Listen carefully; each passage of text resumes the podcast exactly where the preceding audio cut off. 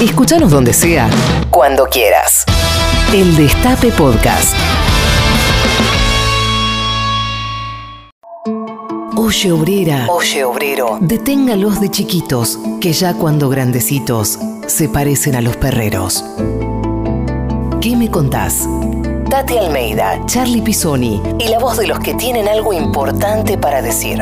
En el Destape Radio. Hola, ¿qué tal? Bueno, otro viernes, 17 horas, como todos los viernes a las 17 horas, con nuestro programa ¿Qué me contás? ¿Lo es cierto, Charlie? Sí, Tati, ¿qué tal? Buenas tardes. ¿Cómo estás? Tuviste vacaciones, ¿no? Ay, sí, divino, te juro, unos días Va, los días un asco en Mar del Plata, pero. Mar del Plata, en fuimos a ver Guasón. ¡Ah! ¿Está buena? Estupenda, amarga, fuerte, pero excelente, excelente la interpretación, todo, todo, todo. Paseamos muchísimo con mi hija y con Fernando. Así que mira, como yo siempre digo. Porque vos tenés, ¿Cuántos hijos? Vos tenés a Fabiana, y tenés a Alejandro, que está desaparecido. Y, Jorge. Y Jorge, que vive en España. Que vive en España y que mi nene llega el 22 de octubre, como me dijo, para votar por los Fernández. Puede, lo podemos traer al programa también de invitado. Sí, podría ser. ¿no? Estaría bueno que venga a contar un poco con todos los problemas que hay y conflictos que hay en España ahora. ¿Qué te este, parece? Con la, con, la independencia de Cataluña. Sí, sí, es cierto. bueno, y que nos cuente un poquito también qué, hace. Y nos gustaría, bueno, Tati, que le invites. Ya está, ya está invitado mi, mi, uno de mis hijos. Jorge. Muy bien. Bueno, te cuento que en la producción de este programa está Agustina Santoro, Anabela González, Lalo Recanatini y en la operación técnica Juan Tomala, que son siempre los que nos acompañan. Así es, así es. Y además tenemos redes que nos pueden seguir, como siempre, en Twitter, en Facebook y en Instagram, como ¿Qué me contás? Y ahí van a poder ver también eh, lo que sucede en este programa con nuestro invitado de hoy. ¿Y qué invitado, eh? Bueno, Juan Cabandier, diputado nacional y bueno, y uno de los tantos nietos recuperados. Así que va a ser realmente, pienso, en realidad como todos los programas, como todos nuestros invitados, vos vieras el Mar del Plata la gente que me reconocía y me decía, ¿qué me contás? ¿Qué me contás? Así que, querido, somos muy escuchados, ¿eh? Muy bien. Bueno, vamos a escuchar un poquito de música de uno de nuestros oyentes que nos mandó este tema que te dedico especialmente. ¡Ay, qué lindo!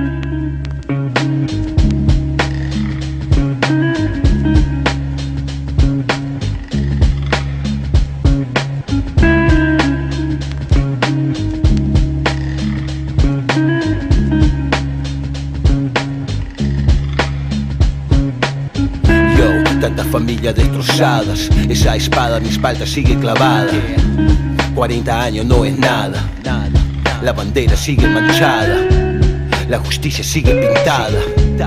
Represores siguen en casa, cortesía de aquellos que mandan, lo mismo que pagan por el silencio. Estampa, el silencio mata, los necios cantan, como si buscan la vendetta, la revancha, con actitudes vergonzosas, intocable como a la cosa nostra, el retroceso y las cosas chocan, y milagros siguen caña. El pasado sigue atado, está camuflado, mismo demonios maquillados. Ellos sí te mienten, no paran, siguen haciéndolo. Callan a quien diga que no, siguen controlándolo. Todo si te mienten, no paran, siguen haciéndolo. Callan a quien diga que no, siguen controlándolo. Ellos no te confundas con la cara de buena facturaron con lo ajeno, con el dolor de los hijos y nietos, abuelas y madres, lloran los sueños de los chicos que nacieron tras las rejas, vidas secuestradas con un cartel en venta, nunca se olvida el pasado o atormenta, desaparecidos cada noche era negra. Y estas noches siguen largas, cuando se busca la verdad no se descansa, y mucho menos con las mismas fantasmas. Suena las mismas alarmas y la pesadilla renacieron. Traicioneros quieren volver a foja cero, violando el Estado de Derecho, la justicia fabricada para ellos. Ellos siguen, mienten, no paran, siguen haciéndolo, callan a quien diga que no, siguen controlándolo todo. Si te mienten, no paran, siguen haciéndolo, callan a quien diga que no.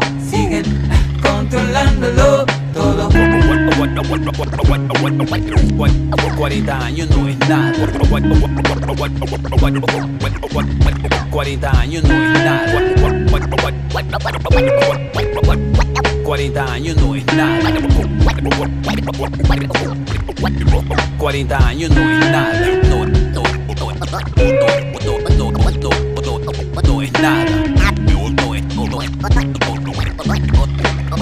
No es nada no, no, no, no, no, no, no es nada. Mucho por descubrir. ¿Y vos? ¿Qué me contás? Entrevista. Bueno, ¿qué tal? Ha llegado nuestro querido invitado. ¿Qué tal, querido Juan? Es un gusto, gracias Tati y Charlie por la invitación. No, al contrario, para nosotros. Bueno, ¿sabés qué se llama este programa? ¿Qué me contás? Así que te vamos a preguntar mucho y nos vas a contar también muchas cosas. Por ejemplo, eh, bueno, eh, con tu pareja Cecilia tienen dos hijos varones, ¿verdad? Y la pregunta es, ¿ya a la cigüeña no le van a encargar la niña? ¿O bajaron la cortina? Ah, mirá, viene, viene de, de lo personal este, la entrevista, muy bien. Eh, sí, la verdad que sí, sí, eh, me hubiese, me gustaría, sí, todavía podemos, sí. Pero son unos re jóvenes, Sí, por no sí, decir pendejos, ¿no? 41, 42, sí, ya 41 yo, sí, podemos todavía, sí. Ah, qué lindo, bueno. Dos hijos tenés, Juan, ¿no? Yo tengo dos, con Cecilia uno solo. Claro. Claro. ¿Y Pedro. qué edad tienen ambos? Eh, tiene 11 Pedro, el más grande, y, y 6 cumple mañana Ciro. Qué divino. Sí, sí, sí. Qué bueno, escúchame, querido. eh, ¿Qué enseñanza le, le- le contás a tus hijos, le transmitís, ¿no es cierto?, a raíz de tu historia personal de vida, ¿no? ¿Cómo, cómo Sí. se lo has contado? ¿Cómo se los has transmitido? Claro, eh, bueno, en realidad eh, se los cuento poniendo en un contexto, ¿no? Es decir, es una historia personal, pero en el marco colectivo. Entonces, desde ese lugar les voy diciendo, eh, nada, o les fui diciendo, porque ya lo, ya hace muchos años, Pedro hace muchos años y Ciro también hace un par de años que, que lo fueron entendiendo y comprendiendo con mucha naturalidad. Y mm, quizás usamos la metáfora, ¿no? La metáfora de, de los juguetes y la comida, es decir, eh, ¿cómo lo marcamos? Yo le dije a los dos que mm, había unos señores que gobernaron Argentina, que eran militares, que no querían que todos los niños tengan juguetes y comida. En ese en- entonces este eh, peleaban con o hacían mori- eh, mataban personas que se oponían que se oponían a ellos y que mis papás y los abuelos de ellos estaban en ese grupo que fueron este asesinados y desaparecidos por por la dictadura que no quería que todos los niños tengan comida y juguetes. Claro, buenísimo. Y, y bueno, y que a mí eh, me, me robaron porque este, me, me sacaron y me hicieron como si fuese hijos de ellos y me mintieron muchos años hasta que las abuelas, y entonces ahí entra la figura de Estela, ayudado por, el- por los pañuelos, ayudado por Paca Paca, todo eso, este, las Claro. abuelas este, me rescataron, ¿no? Claro, mirá qué lindo. Ahora, Sí, ahora sí, lo sí. de Paca Paca, todo lo que dijiste está sintetizado Ese- en un capítulo de Paca Paca Ah, de, no sé, cinco minutos. Absolutamente. Es Sí. tremendo porque yo a mi nena le muestro Paca Paca y, y ya sabe quién sos vos, Claro. este, quiénes son los nietos. Bueno, Juan, te voy a hacer la pregunta más difícil conociéndote además porque sos amigo, eh, que te hicieron en cualquier programa hasta el momento. Sí. Tu compañera Cecilia Sí. es auditora general de la ciudad, Ah, sí. es militante también. ¿Cómo hacen con los tiempos de la familia para congeniar la familia y la militancia? Eh, eh, bueno, nos, nos turnamos, ¿no? Ella ahora está en campaña, entonces yo asumo eh, más responsabilidades este, domésticas. Entonces, quizás antes, años atrás, yo era el que iba a cenas políticas y todas esas cosas y reuniones políticas más nocturnas y ahora es ella. Entonces yo a las, a las 8 tengo que estar en casa, ¿no? este, para, obviamente para quedarme con los nenes. Y muchos fines de semana también. Me quedo en casa, ella va a los actos, va a las movilizaciones, etcétera, y yo me tengo que quedar en casa. Y nos turnamos, a veces vamos con los nenes, cuando no se aburren, muchas veces se aburren, otras no. Este, entonces tampoco queremos eh, dejarlos tantos años, ¿no? O sea que sos un padre presente. sí, soy un padre presente. sí. ¿Cómo que no? Por lo que estás contando, Sí. exacto. Porque no, muchas veces no es el hecho de estar todo el día con los hijos, sino la calidad Claro. que les transmitís, ¿no? Absolutamente. Sí, eso cuando quizás yo tenía más responsabilidad política años atrás, este, yo ponía siempre eso sobre la mesa, ¿no? El hecho de la, can- la calidad versus la cantidad. Entonces, esa calidad tenía que ser muy contundente, muy robusta, eh, con, mucho afecto, con, eh, poniendo el, énfasis en, en cosas que a ellos le, le- les preocupan. Eh, así que nada, ahora como me toca un poco más a mí, eh, estar pendiente del cuaderno de comunicaciones, Claro. este, estar pendiente de... Lo que sí no pude nunca asumir fue el chat de mamis y papis.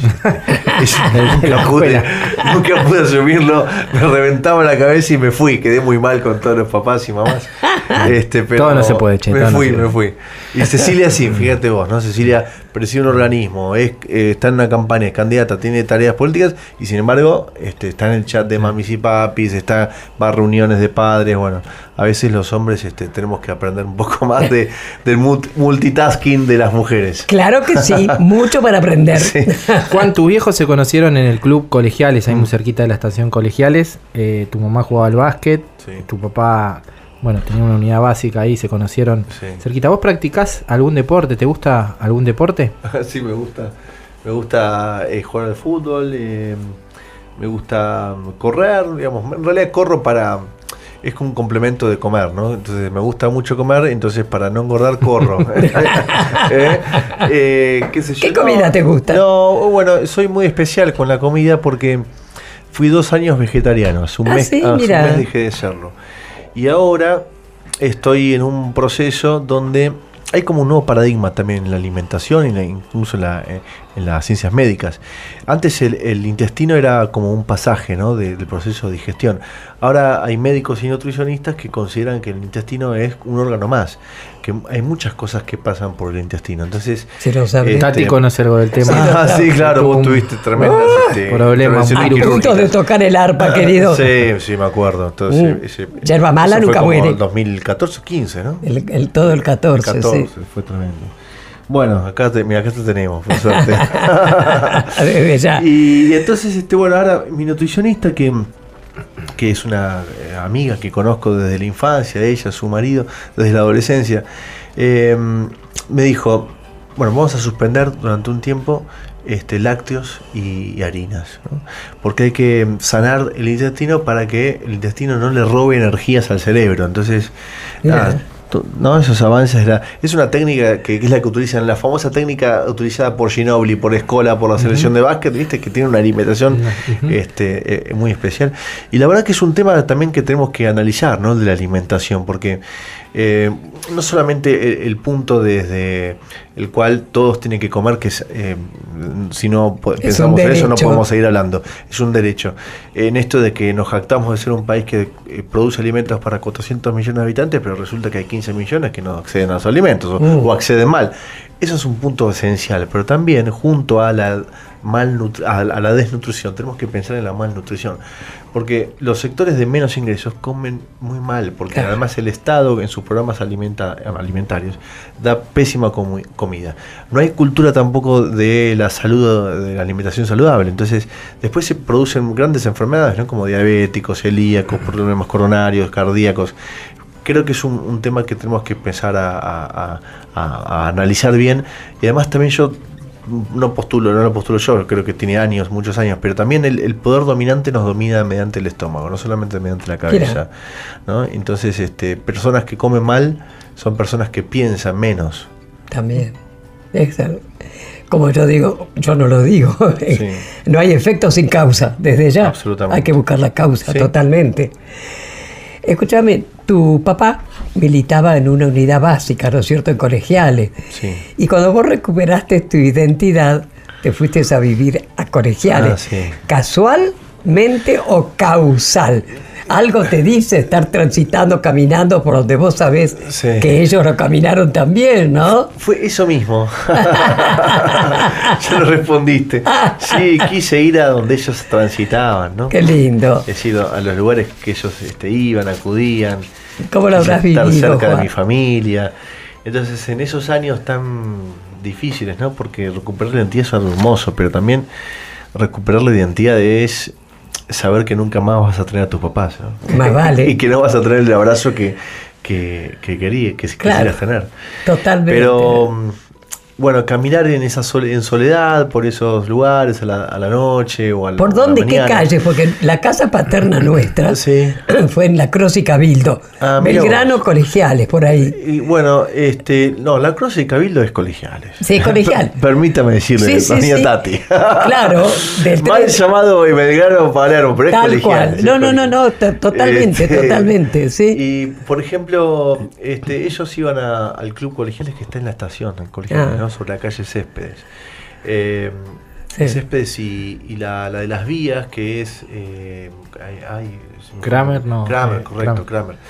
Este, y yo vivía en, en, en Virrey Ceballos. ¿no? No, Virrey Ceballos abuela. Virrey No, Avilés, tenés razón, perdón, perdón, Virrey Ceballos abuelas. Este, Virrey, eh, una de las virreyes Uno que está por ahí. uno de estos virreyes que Sí, tuvimos. Sí, sí, exactamente. Virrey Este, Loreto, Virrey del Pino. No, Loreto Pino no, porque eso se llama Bueno. para el lado de, de Belgrano, pero. Ay, se me fue el nombre, se me fue ¿Sí? el, el nombre de la calle, no importa. Pero bueno, entonces estaba por ahí, porque además mi familia, este, gran parte de mi familia vive también por colegiales, Ah, entonces este, era el lugar donde yo caminaba y cruzaba la- las vías por el puente, Sí. y caminaba por la estación donde miles de veces habrán estado mis papás, estaba en, en, en la Croce, donde hoy está el, el teatro, eh, el ahora se llama ¿El? No. Ahora se llama Vorterix, antes se llamaba el teatro. El teatro, sí. Este, que es este Bolichera. Que es eh, como se llama La Croce y, y Álvarez Tomás. Ah, sí. Eh, esas esquinas, ¿no? Sí. Transitar todos esos lugares fue como algo mágico, ¿no? Qué Porque lindo. ahí por ahí pasaban mis viejos. ¿no? Me imagino, me imagino. Juan, te vamos a hacer escuchar un audio. Sí. Eh, Queríamos saber cómo viviste este momento en, en tu vida. Dale. En este momento se está haciendo el anuncio de la muerte del expresidente Néstor Kirchner. Se vienen posiblemente días de honda consternación. La muerte de Néstor, un momento muy doloroso para todos, ¿no? Mm. Sí. Sí, eh, bueno, no, no sé, es como que esas imágenes están congeladas, ¿no? Estaba en mi casa, eh, levantándome y entonces este eh, me llama mi abuela y me dice, escuché algo en la radio. Y yo dije, no, abuela, quédate tranquila, no pasa nada. Después me llama este el entonces mi, mi suegro. eh, o, no, o yo lo llamo a él porque él, él era médico de la unidad presidencial. Y entonces mm, me contestaba cosas esquivas, entonces me empecé a preocupar. Eh, despu- me llama Diana Conti y, y- y me da la noticia y yo le corté, ¿no? le corté enojado porque no, no sé, no, no me parecía, no, no, no era creíble. Era imposible. Era imposible. Que no era, no podía ser, no podía No, ser. era imposible. Lo que pasa que como que uno es- también es un poco negacionista, ¿no? Porque en términos, no en términos negacionistas que, que nos atraviesan los tres que estamos acá, sino negacionista más coloquial de, de las cosas que no quiere que sucedan, pero él había tenido dos intervenciones Sí. quirúrgicas. ¿no? Esas dos intervenciones quirúrgicas yo las había vivido con, con mucha preocupación porque eh, las dos me tocó estar en el sanatorio, ser uno de los primeros o el primero que llegó, porque me avisaban rápidamente, entonces íbamos ahí a, a estar ahí, a contener, a, que los medios no, no invadan y que no quieran entrar. Eh, después, eh, en el- acuérdense el acto de la juventud que, que se hizo en el Luna Park, que fue Mm, el 14 ¿no? de, no de septiembre, si no me equivoco. Sí, cercano a, Eh, a la noche de los lápices. y, y ese día él había estado, claro, cercano a la noche del lápiz. Él había estado, tres días antes había estado, había tenido una intervención, había salido recientemente. Y él no iba a hablar en ese acto, pero decidió no hacerlo porque los médicos le dijeron que no. Es como Habló dijo, Cristina. Dejó su vida. Claro. Sí. Y, y- y ese acto fue muy significativo porque, bueno, se pudo hacer el acto. Él había peleado mucho por, para que se haga ese acto, él quería que se haga ese acto. Nos cargaba incluso a, a- a muchos compañeros, nos decía, bueno, miren que si no lo, si no lo pueden hacer, este, hablo con alguna otra agrupación para que lo, lo hagan, nos, nos chicaneaba. Y yo me acuerdo que me senté al lado de él en el Luna Park, ahí en el, ahí en el escenario, y, y, y en un momento se me acerca al oído y me dice, estoy mejor que vos, Juanjito. Y, yo me, me- morí de risa, ¿no? Porque nada, él no, perdía e- ese humor, ¿no? Y había estado bravo. Después, él hizo un, un último acto en Santa Cruz, eh, en Río Gallegos, que yo fui también. Y, es un acto donde estaban todos los intendentes, todos los, todos los, perdón, todos los gobernadores de todas las provincias. Y dio un discurso muy llamativo, que a, a mí me llamó mucho la atención, porque él dijo en ese acto, eh, vengo a poner mi domicilio acá, en esta ciudad que amo, en Río Gallegos. Entonces nosotros dijimos, pero ¿por qué? No? Voy- vengo a poner el domicilio acá. En Gallegos, qué raro. Cuando se especulaba con que él podía, podía ser el próximo candidato presidencial. Después esa noche eh, tuvimos un, un gran encuentro con él en el autódromo de Río Gallegos, un asado con compañeros, jóvenes, eh, mujeres, hombres. Él cayó tarde con, con la, la típica camperita esa que tenía, con, con la negra. color verde acá, así, con, un, con unos, este, ¿cómo se llaman estas cosas? Este, Cuello, con el ¿no? cuello verde. Y hacía frío y él cayó ahí y, y dijo, bueno, dijo unas palabras, estaba emocionado porque como que él veía que se iba realizando algo, se iba construyendo algo que soñaba. Había sido el acto de Gallegos, eh, vio ese- esa juventud ahí reunida en Río Gallegos, que había gente de todo el país. Él dijo en ese momento, Es como que se estaba despidiendo. yo ¿eh? creo que se estaba, Ah, vos sabés que yo creo que se está despidiendo, Tati. sí. Es tremendo. Es Yo te escucho y cada vez me convenzo más de lo bien que estuve cuando yo en ese acto brutal, después que murió Néstor, ¿no? Que yo dije que a Néstor no lo hemos enterrado, lo hemos sembrado. Ahí está el fruto, vos, y como vos, tantísimo. Digo, ¿no? miles y tantísimo. miles. Yo tuve la oportunidad de, de conocerlo, de recibir su abrazo, de recibir sus consejos, sus palabras, pero hay muchos que no, pero sin embargo se sintieron interpelados por él. Totalmente. Y cuando Néstor falleció, sintieron como que se falleció un padre. Totalmente. Y eso sí, y a- nadie puede tener el, eh, digamos, ninguno eh, tiene, digamos, esa potestad de decir, bueno, para mí murió como si fuese mi papá, pero para mí realmente fue así. Claro, claro. este, Qué barbaridad. y entonces fue tristísimo, esa jornada fue realmente... ah, fue muy Totalmente. sí. Vamos a escuchar eh, un tema elegido por Juan Cabandier, Was Pantano. Lo que pierdo, también lo que gano. Esta habitación ya se volvió un pantano. Pan en la mesa, bien. Piña colada, americano. Intento pegarte la verdad en la cara, pero no es más que una mentira muy bien instalada. Soy un sujeto. Sujeto a las miradas, soy voy en degradé, pero me agrada. Y tu lengua fría es una puñalada. Como un perro senil mordiéndome los huesos y ladrando a la nada. Con la angustia en los rincones, rata agazapada. Y yo queriendo acertar con las luces apagadas.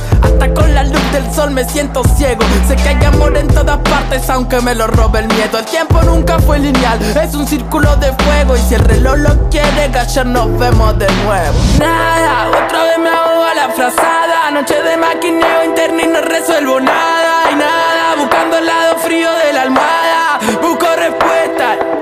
Nada, nada, otra vez me ahogo a la frazada. Noche de maquineo interno y no resuelvo nada. Y nada, buscando el lado Nada. Mi pecho sube la temperatura. Hay dolores largos y uno piensa cuánto duran. Como está empezando esta armadura. Se me volvió más lento el movimiento de cintura. Pero no pierdo la soltura para caminar ni la blandura necesaria para no quebrar. Estoy en la cama de dos plazas que al fin pude comprar. Y ahora que la tengo, solo uso la mitad. Riéndome del texto, borré 10 como esto. Soy me ocupo de mí, el rap se encarga del resto. Tengo una colección nueva de muy lindos gestos. Y mi cara real aparece cuando me acuesto. Me despierto flotando en el medio de otro río. La corriente va a llevarme ante el menor descuido. Gritando y sangrando como un recién nacido. Deseando no alejarme para reencontrarme conmigo. Nada, otra vez me ahogo a la frazada. Noche de maquineo interno y no resuelvo nada. Y nada, buscando el lado frío de la almohada. Busco respuesta. Nada, nada, y no resuelvo nada. Y nada, buscando el lado frío de la almohada. Busco respuesta. Nada. Estás escuchando a Tati Almeida y Charlie Pisoni. ¿Qué me contás? En el Destape Radio. Bueno, Juan, como te comentaba recién, antes del corte, que volviendo a Juan Cabandier, nieto recuperado, todos los nietos recuperados, como vos, le tienen un gran afecto a Estela, a Estela Carlotto, ¿verdad? Pero al principio, ¿cómo fue? Contanos un poquito tu aneda cuando te la cruzaste una Sí. vez antes de recuperar tu identidad, ¿no? ¿Cómo fue eso? Sí. Lo que pasa es que a, a mí me, me educaron la familia, decir, eh, la- el intento de educarme, la familia que, que me apropió con odio, con odio a los urbanismos, con odio a las abuelas, con odio a Estela, a las, a las madres. Y entonces, en una oportunidad, yo estaba en el subte la- de la línea B, y en ese momento la sede de abuelas estaba eh, justo este, en la estación Carlos Gardel, creo que es la que Sí. está donde Sí. está el abasto. Y bueno, y yo estaba yendo al centro, me imagino, y, y estaba Estela sentada enfrente, ¿no? En el subte.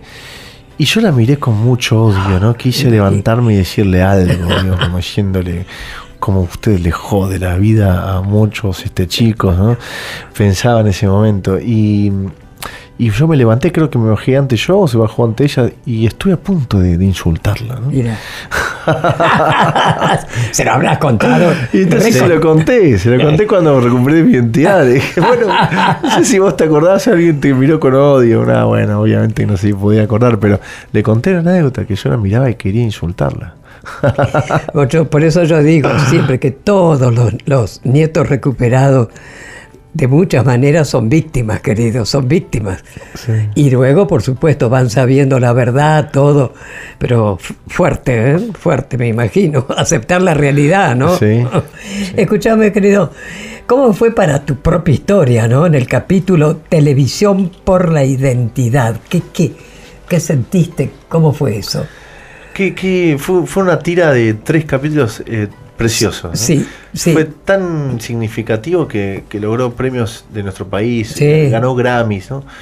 Eh, yo fue, la verdad que lo vi, lo pasaron, fue tan bien que lo pasaron tres veces, ¿no? Este, al aire por Telefe.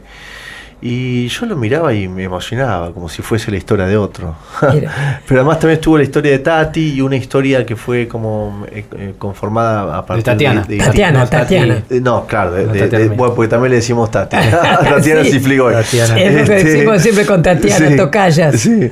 Y no, fue, fue, fueron, la verdad que lo hizo, lo hizo Villarruel y, y, eh, lo idearon Villarruel y Bernardo, Bernardo. ¿no? y fue grandioso. Fue muy grande. Estupendo. ¿Cuál- cuál- ¿Cuáles pensás que fueron las mejores medidas que tomó, eh, se tomaron durante los gobiernos de Néstor y Cristina? Uy, no sé, fueron muchas. eh, Algunas. Tres. Bueno, no sé, me fui a. Mi cabeza se fue hacia un orden cronológico, entonces voy a, mencionar una de las primeras, que fue una muy reciente. Eh, apenas inició, obviamente, la derogación del punto de, de, de audiencia y de punto final. Pero sin ser tan estructural como esa, pero no, no obstante no deja de ser este, importante. Una que pasó desapercibida fue la nacionalización de Thales Spectrum, que es el espectro radioeléctrico de la Argentina que está en manos de franceses. ¿no? Este, son, son esas cosas de soberanía nacional que a veces no, ni, les ni, le llamamos, le prestamos tanta atención y son estructurales. Eh, la nacionalización del correo, sin lugar a dudas. Mm. Eh, la, red, la extensión de, de fibra óptica de, de ARSAT. Eso es algo que también pasa desapercibido. Es la, la soberanía Digital. eh, digital ¿Qué y también el acceso a la información a todos, ¿no? Porque es un derecho también. En, un- en el marco de- del, del mundo en que vivimos, tener acceso a la información es absolutamente necesario para, para poder interactuar, para poder socializarse, para poder tener trabajo, para poder estudiar, para poder ser. Y, y esas son cosas este, importantes. Eh, Juan, eh, esta faceta que no conocíamos tuya, eh, nos comentaste un poquito antes eh, en el otro bloque en cuanto a, a la importancia que tiene para vos la alimentación en las personas. Vos en tu vida legislativa le, le- le dedicaste bastante tiempo a, a poder eh, trabajar distintas leyes. Tengo Sí. acá algunas de, de la Ciudad de Buenos Aires, como la ley de alimentación saludable, de- eh, la ley del programa de alimentación saludable en los colegios, la ley de los menúes que lograste incluir en esos menúes de los fast food, eh, frutas y verduras.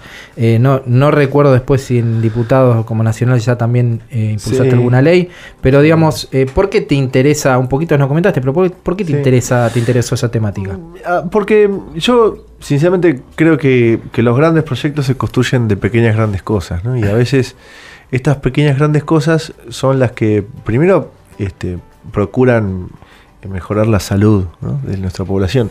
Lejos de ser un, tema un tema snob, es un tema estructural, porque de vuelta, eh, mediante el estómago, mediante este, el deseo por la comida, también nos dominan. Y, y a veces terminamos comiendo porquerías y, a- y eso empeora la salud de las personas. ¿no? En definitiva, cuando hay gota, cuando hay amputaciones por diabetes, este, cuando hay problemas cardíacos, tienen, se corresponde con lo que comemos. Entonces, eh, no deja de ser un tema estructural, ¿no? La No deja de ser un la- derecho la humano. salud, claro, un derecho. Ujú. Eh, pero también yo creo que hay un sector que se siente más interpelado por, por esta cosa que parece novedosa o medio que está de moda, que es un sector de, de quizás de ingresos, mm, de mejores ingresos. Yo creo que también como proyecto nacional y popular tenemos que acudir a, a- a demandas o intereses que estén dentro de, de esos sectores de la sociedad. Eh, al mismo tiempo también... eh, creo que hay que dar un combate a las grandes cadenas de supermercado que, que son las que forman precios y que cada uno, soberanía alimentaria también es tener la posibilidad de, de en tu pequeña terraza o en tu pequeño balcón tener macetas y, y plantar cosas. Entonces, este, que, que te evite salir a comprar al supermercado. Bueno, son esas pequeñas grandes cosas que, que hacen también a los grandes proyectos. ¿no? Escúchame, hace 14 años, Sí. ¿cómo has crecido además, querido? ¿Cómo has crecido políticamente, ¿no es cierto? ¡Qué maravilla! Una maravilla. Bueno, 14 Gracias, años que ocupás cargos electivos. En este próximo gobierno, porque estoy segura que vamos a recuperar el gobierno popular. Bueno, ¿te gustaría, qué sé yo, ocupar algún cargo ejecutivo? Porque el programa se Eh, llama ¿Qué me contás? Así que sí, contame. Sí, Este, sí, yo creo que sí, porque son muchos años de, la, ¿Qué de tarea legislativa. Muy agradecido también por, porque la verdad que ha sido un privilegio ¿no? tener esa, esa posibilidad.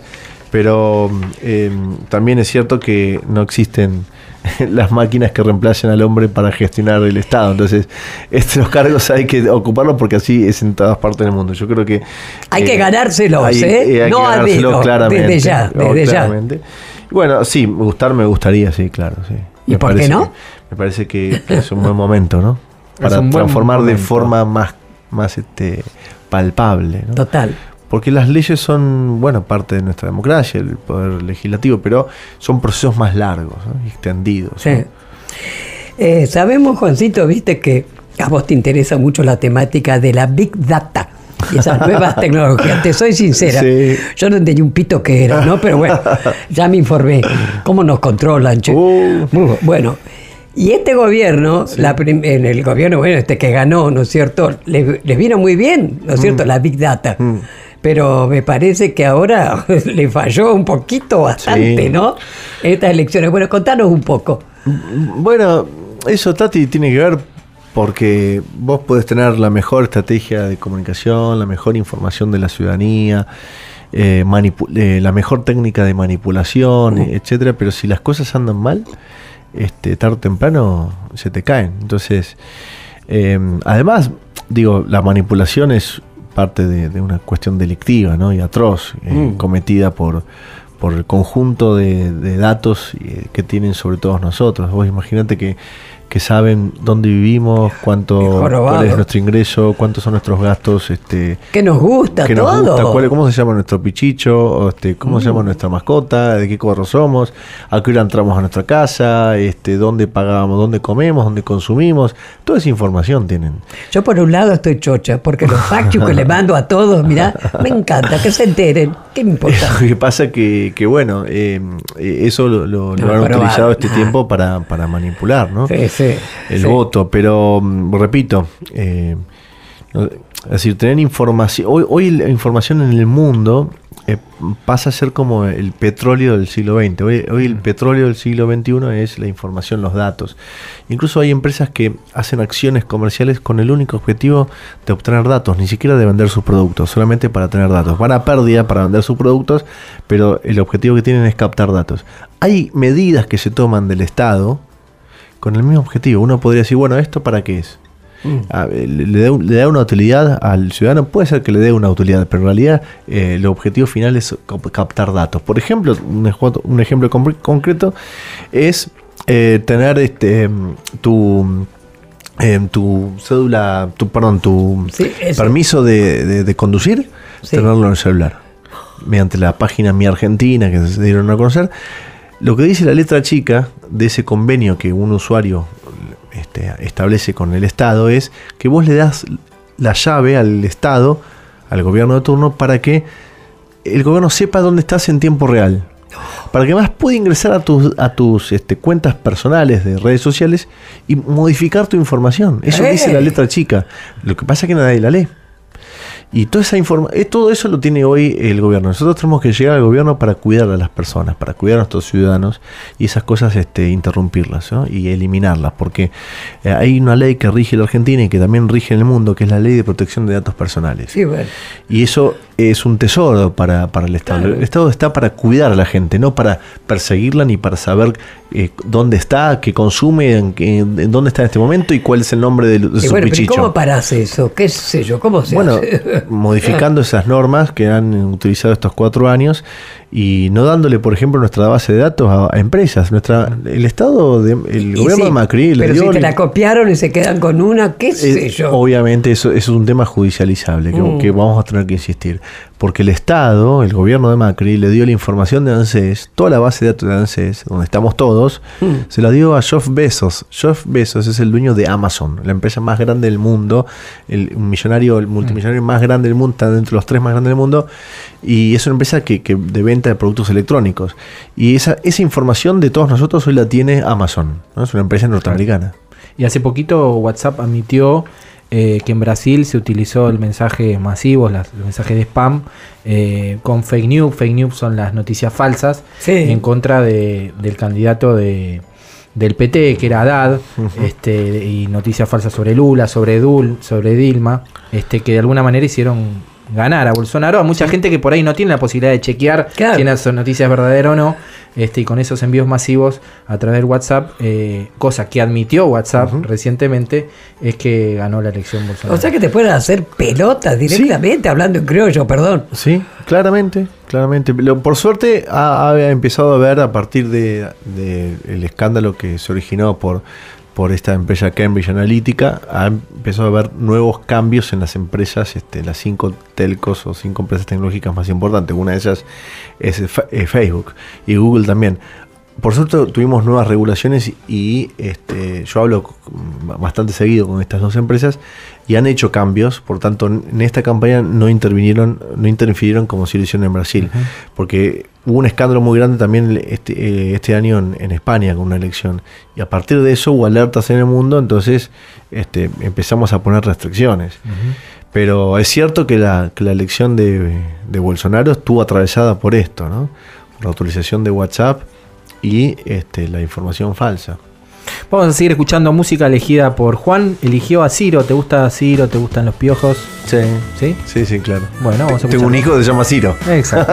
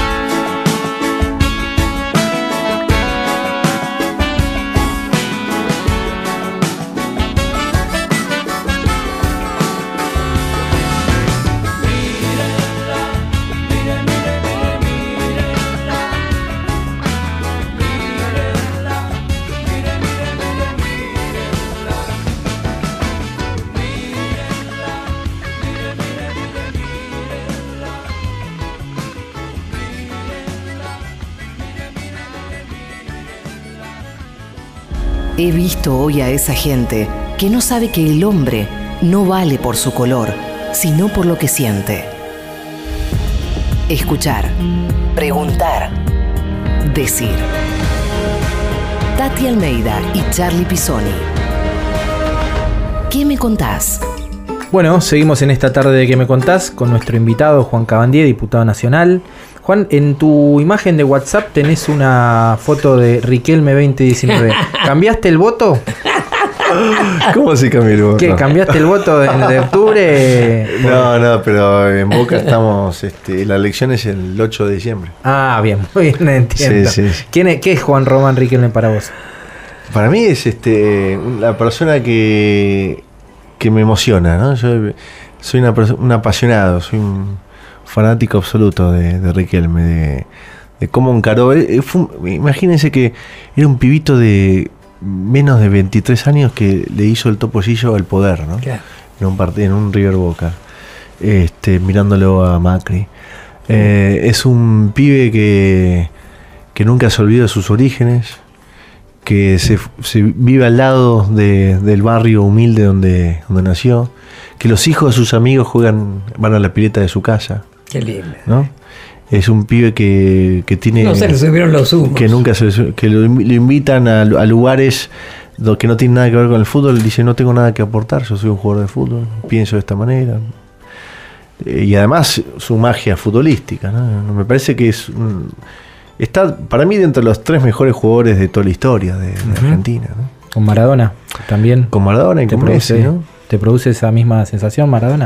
Eh, yo, bueno, eh, viste que eh, para los que somos hinchas de Boca, este, nuestro máximo ídolo es este Riquelme, ¿no?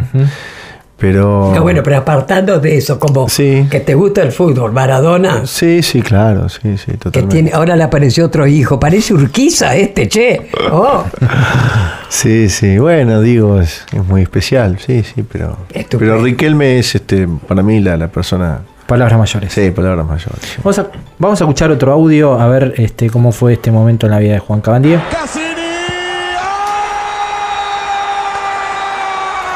Cassini dijo.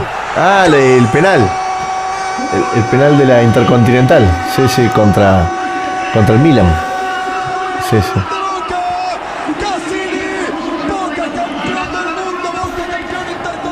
Sí. Sí, nosotros cuando, cuando vamos a Japón traemos la copa, sí, sí, sí. Mira vos. A Madrid. Este, pero hace mucho que no vamos a Japón. A. Madrid, de Madrid no, ¿no? Las ¿Eh? copas de Madrid no. no, no, no. No, no. Está bien. No, ¿Dónde no- estabas ahí en esta copa? No, no, no me acuerdo. No me acuerdo. ¿Dónde la verdad. festejaste? No, no me acuerdo. Que eso fue en el 2004 o 2005, ¿no? Tres, 2003. 2003, claro. Eh, no, no, no, no recuerdo. No recuerdo dónde estaba eh, especialmente. Todavía Pues, no, había, no habías hecho el discurso en la ex. Todavía no había recuperado mi identidad, imagínate. Claro, exacto. Pero no te conocíamos. sí la del 2001, ¿no? Porque el 2001 la estaba viendo eh, a pedazos gracias a Víctor Hugo. Este, que- Claro, la veíamos ¿no? todos ahí en la, mañana. veíamos, veíamos desayuno. cómo Román pisaba la pelota. Y después se comió un juicio por de Teise. Que lo sigue teniendo, fíjate, sigue cuando teniendo. la allanan la casa estos años era Cuando justamente por eso. El, cuadro y eso. Exactamente. Sí, sí. Juan, hace poquito, o bueno, hace más de dos años, lograste eh, unir a dos personas que estaban distanciadas. En realidad, hace dos años vos te empezaste a juntar con Alberto Fernández y después de un año lograste que unir a dos personas que estaban distanciadas como Alberto y Cristina. Queremos que nos cuentes todo. ¿Cómo fue esa génesis? ¿Qué con me lujo de detalles. ¿Qué marca de agua tomaban? Todo, todo. Queremos todo. Este, Che, nene, para hacer el Big Data vos. Tal cual. este, escúchame, no. eh, ¿Cómo fue? ¿Cómo se Fue, dio? fue hace tres años, en realidad, Ahí está. eh, que yo em- eh, empecé a, a retomar relación con Alberto. Eh, primera, la primera vez fue en marzo del 2016, vino a mi casa, tuvimos una reunión con Máximo, él y yo. Hace muchos años que, que no teníamos ningún tipo de relación. Él había tenido una relación muy cercana con Máximo y hace muchos años que ellos no se hablaban. Se habían escrito algo por, por WhatsApp y por alguna red social, eh, pero de forma muy esporádica. Y se dio el encuentro. eh, y después de esa cena, yo mantuve eh, diálogo y frecuencia eh, de encuentros con Alberto. Debatiendo cosas, hablando, de, bueno, de la Argentina, de la ciudad, de, de la cuestión política. También en el 17, eh, en el 17 nos encontró enfrentados en términos políticos. Alberto estuvo trabajando con la candidatura de Randazo, pero en la ciudad integró nuestro frente, ¿no? el frente Ajá. electoral que, también estuvo el Frente para la Victoria o, el- Unidad Ciudadana, como llamamos en el 2017. Pero es decir, no, no había habido encuentro ni nada por el estilo con Cristina, entonces además habíamos estado enfrentados, estuvo trabajando con Randazzo y, y resulta que terminada esa elección, donde obviamente sucedió lo que sucedió, como que surgió, me surgió la, la, la idea este, de, de plantearle a Cristina y Alberto de reunirse. Un acercamiento. claro, claro, claro. Eh, así que, bueno, después de un tiempo eh, de, de que se los había planteado, de que se los planteé, surgió y se produjo. Casualmente fue el 18, si no me equivoco, de diciembre del 2017, que fue justo la jornada de votación en el Congreso de la ley previsional. Ajá, sí, sí, sí, Tuvo sí. una enorme movilización y resistencia. Y esa misma tarde, a eso de las 6 de la tarde, lo esperé a Alberto en, en la puerta del Instituto Patria. Llovía y Alberto llegó tarde porque no se imaginaba que había que estar la ciudad sitiada, porque la ciudad estaba sitiada, no te dejaban pasar por ningún lado. Eh, medio llegó, bueno, como 30, 40 minutos tarde, este, y él estaba preocupado de que no haya medios. Dijo, no, quédate tranquilo, no va a haber ningún medio. Digo, justamente Cristina no quiere, no, no, no es muy este, ¿no? este, propensa a esto, dispuesta a, a los medios, es muy puntual con los medios. Claro. Entonces nosotros no, no, no filtramos esas cosas, no nos interesa, no es la lógica de, Mm. de- de Cristina.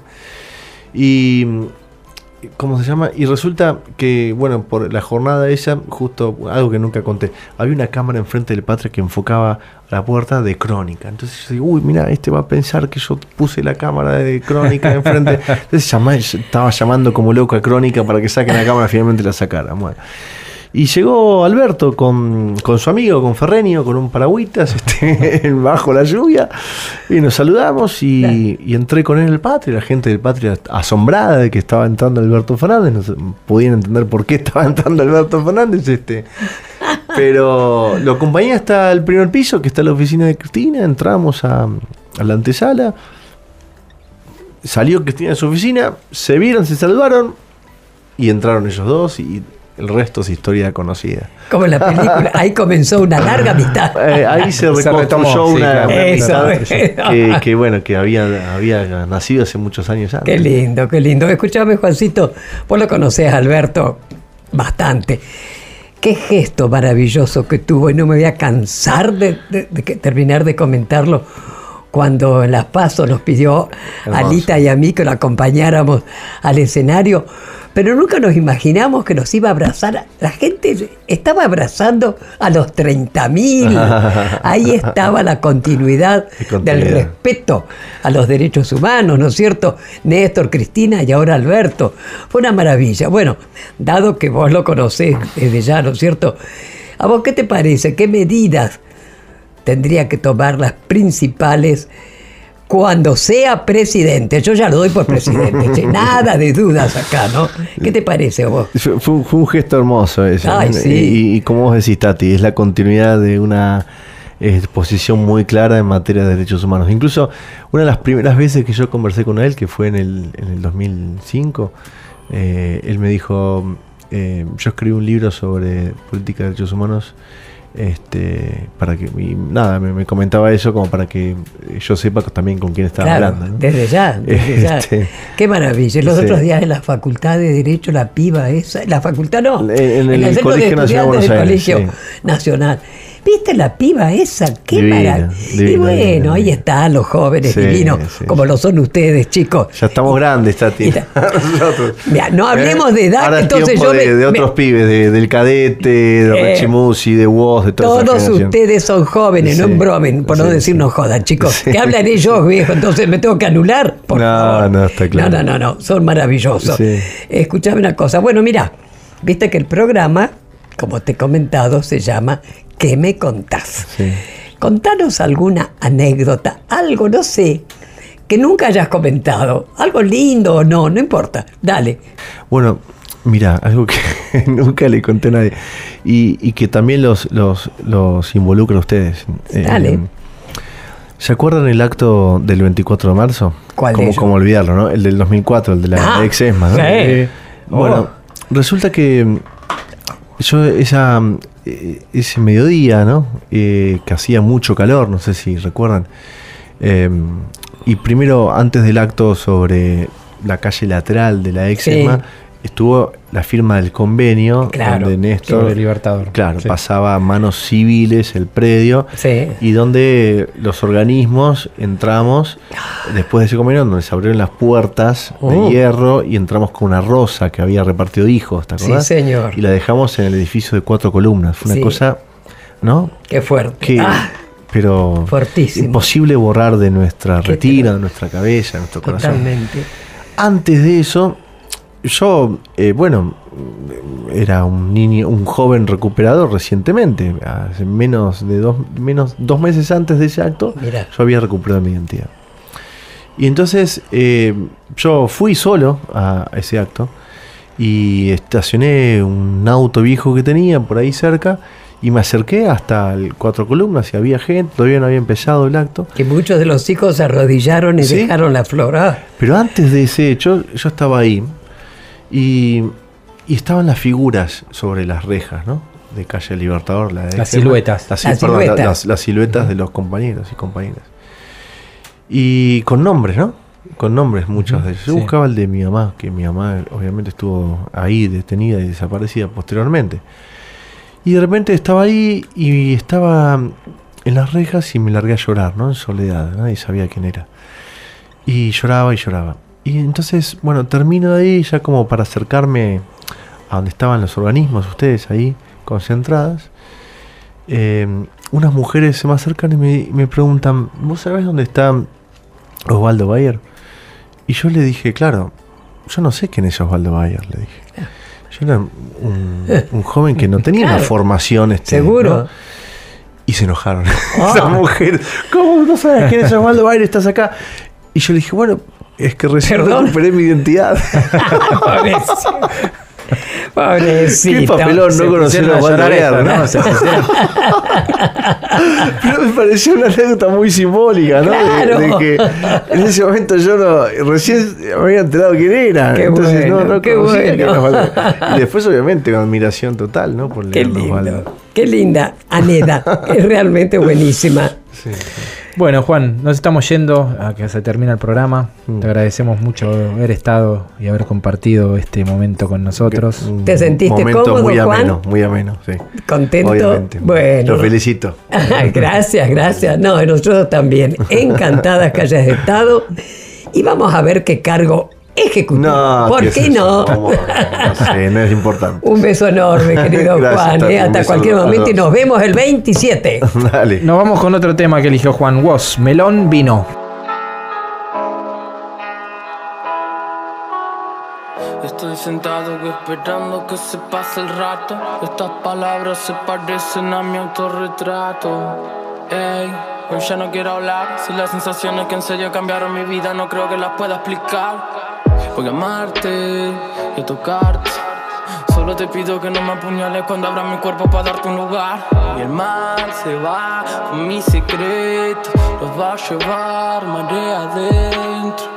Siempre vuelvo con mi sombra. Te invito a que la conozcas. Me revuelco con mi sombra. Te no la rompas. Tengo estudio y un colchón. Tengo amigos un montón. Tengo vino y un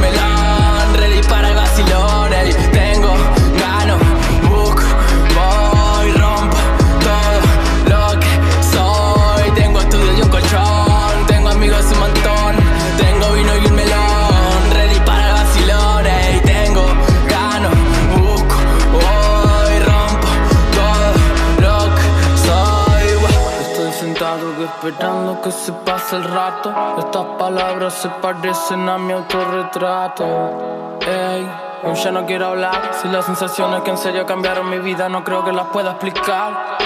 Voy a convidarte una parte de mí para ir por ahí. Vamos en mi Zeppelin. Si el mundo está roto, que traigan otro. O mejor nos vamos todos nosotros. No quiero vivir con sabor a poco. No quiero morir sin volverme loco. Cuando miremos y no entendamos nada de todo lo que ahora vemos. Voy a quedarme con vos al lado. Cuando todo se nos ponga feo. Cuando esta vida rara y descarada se lleve puesto algún amigo. Cuando lo más común pierda sentido. Siempre vas a poder venir conmigo. Mm, nuestra mirada la fuerza más linda de todas. Quiero esconderme en tu pecho que nada me joda.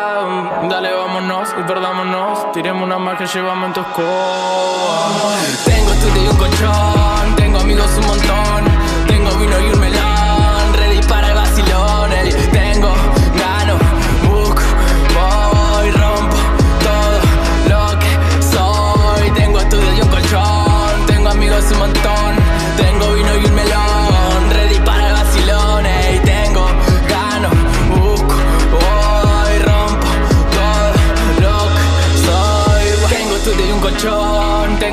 un montón. Tengo vino y un melón. Ready para el vacilón. ey. Tengo, gano, busco, voy, rompo todo lo que soy. Tati Almeida, Charlie Pisoni y la voz de los que tienen algo para decir. ¿Qué me contás? Bueno, chicos, realmente, como hemos comentado, un viernes más, un viernes muy lindo con la presencia de nuestro querido Juan Cabandier, eh, pero también queríamos comentar el horror que está pasando nuestros hermanos ecuatorianos. Realmente es lamentable. Se están violando los derechos humanos. Y nosotros justamente la mesa de organismos, o sea, todos los organismos de derechos humanos que componemos la mesa, hemos hecho un comunicado que mañana justamente ya está, se va a publicar en los medios, en todos lados, y lo lleva personalmente Marilena Nadeo, que fue invitada especialmente a Ecuador, justamente para ir, informarse, llevar todo, todo el apoyo de acá, de los argentinos, de los organismos de derechos humanos. Así que realmente es muy, Muy grave, serio. muy grave. Hay, hay muertes, hay detenciones. Han detenido incluso a la gobernadora de la provincia más importante de Ecuador, que es Totalmente, la, la provincia de totalmente. Pichincha. Eh, la, una de las, de las referentes del correísmo, Gabriela Rivadeneira, está ref- refugiada en la Embajada de México. Hay ataque a la libertad de prensa. Es decir, es un momento muy grave que está viviendo el pueblo ecuatoriano. Ojalá este las autoridades reflexionen y realmente determinen eh, esta masacre que están cometiendo contra el pueblo ecuato- ecuatoriano y después obviamente que hay que rendir cuentas también. Eh, ¿eh? Sí, por eso, querido, todo, todo tiene su final, digamos, y bueno, y exigir justicia, como hacemos siempre, siempre justicia legal, ¿no es cierto? Que no nos lleva ni el odio ni la venganza, como a ellos, de lo, nada, justicia. Así que esperamos, queridos hermanos ecuatorianos, que pronto termine esa violación a los derechos humanos que se está cometiendo en este momento. Así es. Nos vemos el próximo viernes en un nuevo ¿Qué me contás? Ah, está, tal cual. Un besito. chau, chau, chau, chau. chao, chao. Hablar, escuchar, decir. ¿Qué me contás? Tati Almeida y Charlie Pisoni vuelven la próxima semana para darle voz a quienes tienen algo importante para decir. Reviví los mejores momentos de la radio. El Destape Podcast.